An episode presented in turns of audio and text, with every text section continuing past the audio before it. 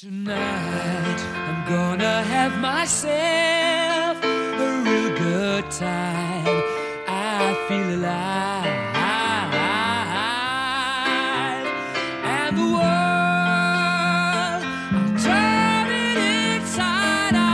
El pasado 6 de enero lograba coronar la cima de la octava montaña más alta del planeta. Hablamos del Manaslu, 8.163 metros de altura que se le habían resistido los dos últimos años debido a las fuertes nevadas y al viento. El 2023 le ha puesto la situación de cara y lo ha conseguido.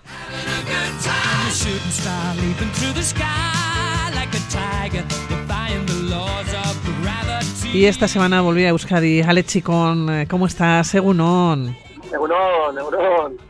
Bueno, Alex, eh, estupendamente. Entiendo que muy satisfecho, muy contento y siempre en movimiento, Alex. Bueno, siempre movimiento al final, que el ritmo no pare, ¿no?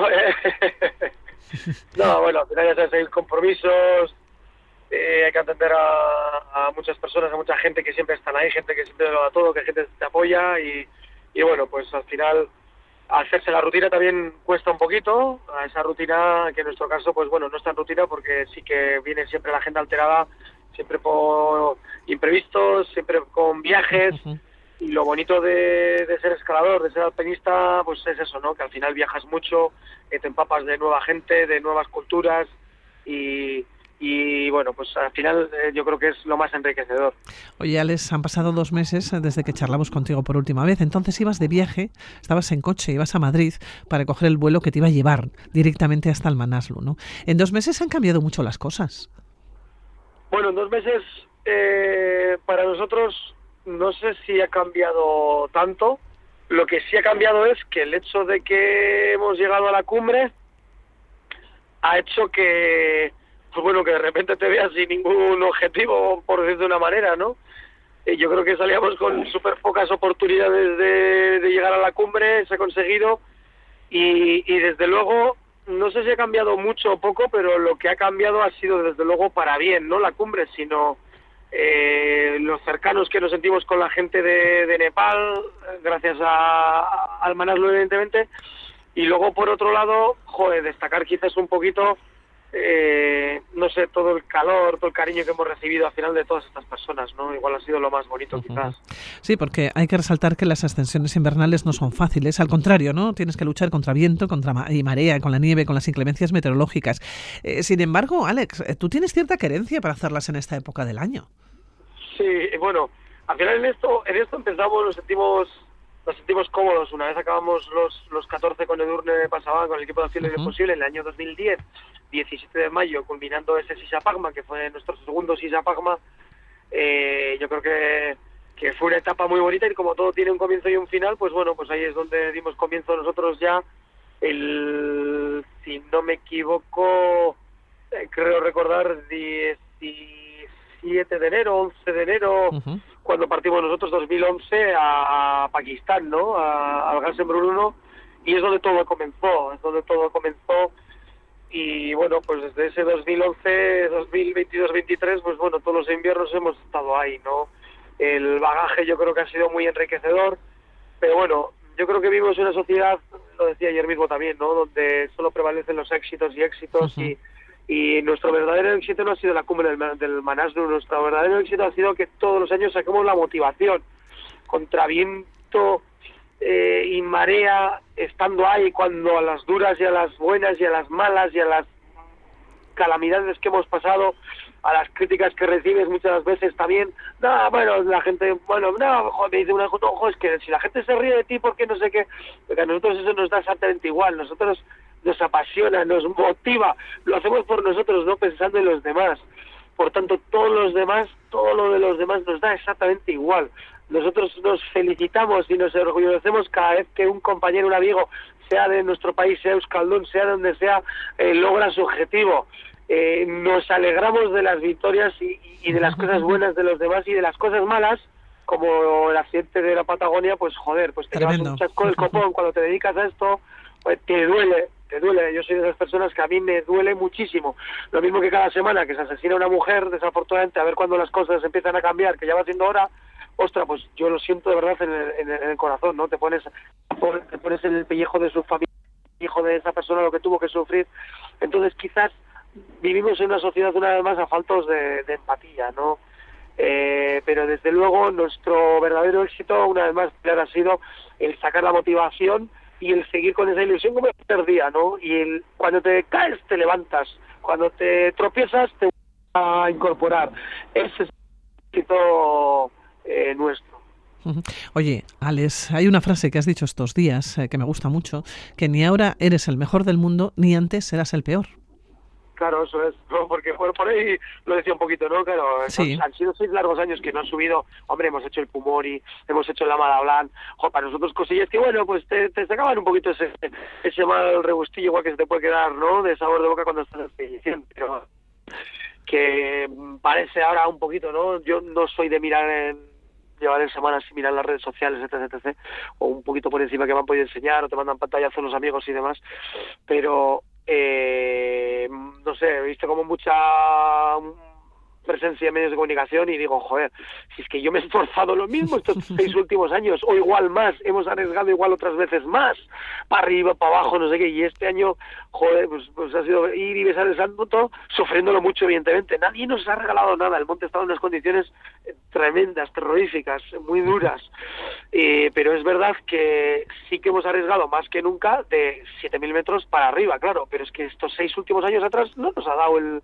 el, el monte, el tiempo, la oportunidad Tregua. Y, sí, esa, esa, tregua, ese chance para coger y, poder intentarlo. Pero bueno, eh, a esto es a lo que nos dedicamos y sabemos cómo son las cosas. Pero bueno, en cualquier caso, eh, estamos satisfechos con lo que se ha hecho y, y, como te decía, ¿no? Es que yo me, he esforzado tanto o más que otras veces y resulta que ahora parece que sales hasta en la sopa. Entonces por eso va un poquito así, ¿no? Que creo que ni antes hemos sido tan malos ni ahora somos tan buenos. Bueno, pues fíjate, 12 días de expedición, 48 horas de escalada, en lo que también has denominado la experiencia más extrema de, de tu vida, ¿no? La experiencia más dura, en la que más has sufrido, más miedo has pasado y en la que mayores riesgos has asumido. ¿Esto es así? Sí, en, cuanto a la exposición, yo creo que es una exposición muy alta, porque claro, cabe destacar que el monte, pues bueno, pues lo teníamos preparado un poco, pero eh, de aquella manera hasta campo 2. Eh, hemos tenido que pasar una infinidad de, de zonas complejas, eh, o, igual no tan complejas, pero bueno, pero en las que son complejas la verdad que te da mucho miedo, ¿no? Y que lleves una cuerda, pues bueno, pues te quita todos los males ahí arriba, ¿no? Cuando vas ahí un poquito así y luego pues bajas y eh, de aquella manera también, o vas escalando sin ir encordado, o, con peso, o sin conocer el terreno previamente, ¿no? Muchas veces te vas familiarizando según vas transitando por el terreno, ¿no? Vas quitando, venciendo sus miedos. Pero bueno, pues te toca subir y bajar sin, aunque conozcas la montaña, pues previamente sin saber dónde están los entresijos de esa montaña, ¿no? Entonces, bueno, pues eso te da un pluserito. Y luego, por otro lado, como decía, desde los 6.200 metros no habíamos equipado un metro de cuerda.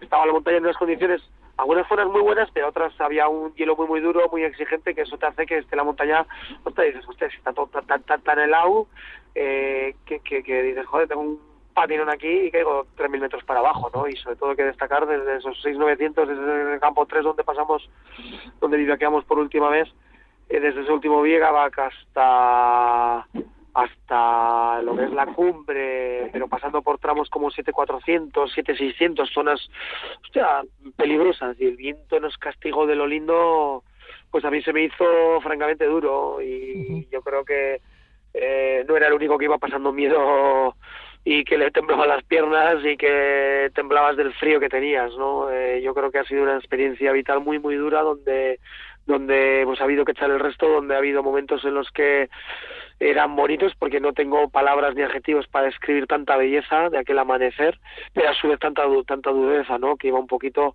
eh, vamos a decir, eh, tapado, ¿no? Ocultado bajo aquellas condiciones tan duras, ¿no? Bueno, no pudisteis eh, comer ni beber eh, durante esas 48 horas eh, que hemos dicho y apenas pudiste disfrutar unos minutos de la cima, ¿no? Porque había que iniciar rápido el descenso precisamente por esas condiciones en las cuales se encontraba la, montaña. Y por otro lado, claro, el objetivo principal es regresar al campamento base. Tal cual, lo estás diciendo, yo creo que es así. fueron horas duras, yo en mi caso desde el día 4 por la mañana ya de los nervios pues no comes nada, no comí nada hasta el día 7, me tiré eso, del 4 al 7. Así me he quedado, que me, que me empezó, me dijo, ¿cuánto has perdido? Y yo digo, nada, 3 4 kilos, no. Pues yo creo que fui con unos 79 y estoy en 73 kilos y medio, ¿no? 73 y medio, sí. Sí, estoy delgadito, delgadito.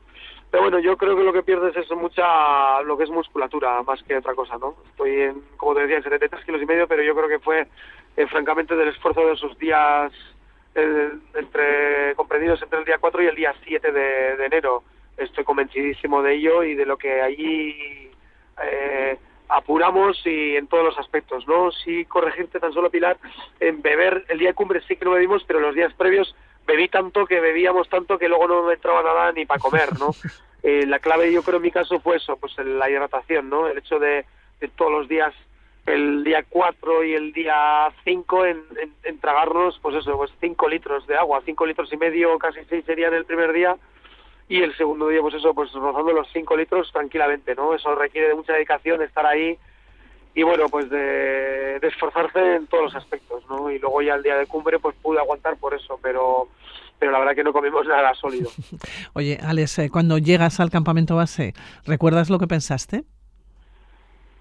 Cuando llego al campamento base, lo que recuerdo es coger y decirle al que no vuelvo más que no vuelvo más. Y ahora han pasado ya unos días más, estás aquí en casa y se te han quitado todos los males, se han quitado todos los miedos, o como que eh, normalmente en este tipo de ataque a cumbre tienes como vagos recuerdos, ¿no? No tienes igual. En mi caso, joder, tengo una lucidez tremenda, me acuerdo perfectamente de muchas cosas, no porque haya sido tan cercano, pero es verdad, ¿no? Eh, hay veces que no te que no te acuerdas. Yo creo que estaba con tanto miedo que vas como más activo, vas como más despierto quizás.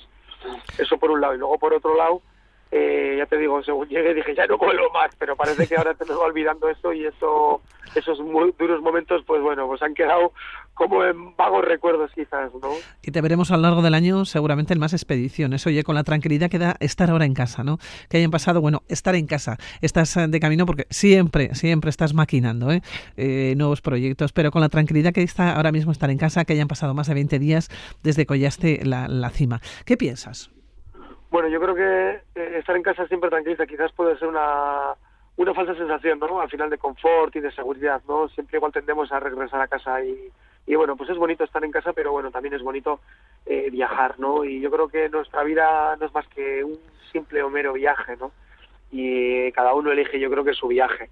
Ahora estando aquí en la, en la tranquilidad, no sé si en la tranquilidad porque voy corriendo, derramando a todos los lados, pero sí que, bueno, pues eh, tratas de asimilar eh, pues bueno pues lo que se ha conseguido no cada día que pasa pues bueno yo creo que igual pues es un pelín más consciente Oye, llegaste con quemaduras en las orejas, en la nariz y en la lengua. Eh, ¿Te has recuperado ya? Sí, tengo el pie igual un poquito más, algunas caras y el dedo gordo del pie izquierdo y demás. Eh, es donde pues igual puedo estar un poquito más, más tocado, quizás, pero pero lo demás, bueno, pues poquito a poquito, ¿no? Es incómodo, pues cuando te tocas a la sábana, cuando ahora hace un poquito más de fresquito, pues bueno, pues la nariz, eh, tengo un trancazo del copón, no sé, yo creo que al final, pues todos los males te salen ahora, ¿no? Cuando vuelves a casa y vienes igual un, po un poquito justito físicamente, pues ahí es donde, no me parece todo. Oye, el trancazo te lo has cogido aquí, ¿no te lo has cogido en el Manaslu? No, en el Manaslu, desmontando todo estos días atrás pues bueno, que me quedé por allí desmontando lo que es el campamento base de abajo ya, lo último que faltaba y, y bueno, pues eso que desmontas tiendas para arriba, para abajo, fui con poquita ropa y bueno, pues eh, lo típico, ¿no? Ya bajas, estás un poquito con la guardia bajada, ¿no? No estás ahí eh, tan atento, tan ahí a todo pues que bueno, pues yo creo que es normal, ¿no? Y luego la vuelta ha sido un viaje duro, que estuvimos allí, sales de y tres horas casi largas, tres largas horas antes de que el avión se ponga en marcha montado dentro del avión, vaya tortura. Así te quieres dar algo, no vienes de la tranquilidad de estar allí de repente atado en un, con un cinturón de seguridad metido allí, un avión que estaba hasta reventar, que no había un asiento libre, pues imagínate, en la fila 38, la última fila del avión allí, que apenas sin tener espacio allí, yo creo que me he pillado la, un trancazo del copón. Bueno, Alex, te deseamos desde luego lo mejor, te damos la enhorabuena, lo mismo que te la damos siempre, ¿eh? cuando te vas a una expedición, independientemente de que consigas o no consigas ¿no? El, objetivo. El objetivo fundamental, y lo decíamos al principio, regresar al campamento base sano y salvo. Bueno, Alex, hasta la siguiente, ya me seguirás contando, ya seguirás contando a los oyentes de Radio tus próximas expediciones. Que te vaya muy bien. Es que recasco a ti, Pilar, de tu corazón, a todos los oyentes de, de Radio Victoria, como no, y un saludo enorme a las familias de Iker Amaya, de sus allegados, y también, como no, yo soy Linaza, yo soy de Lemona, pues él es de Igorre, eh, qué decir lo que le estará pasando por su mente ahora después de haber perdido, perdido, a sus compañeros también, así que un fuerte abrazo también para él de todo corazón. Tremendo. Ale Chicón, Villasker.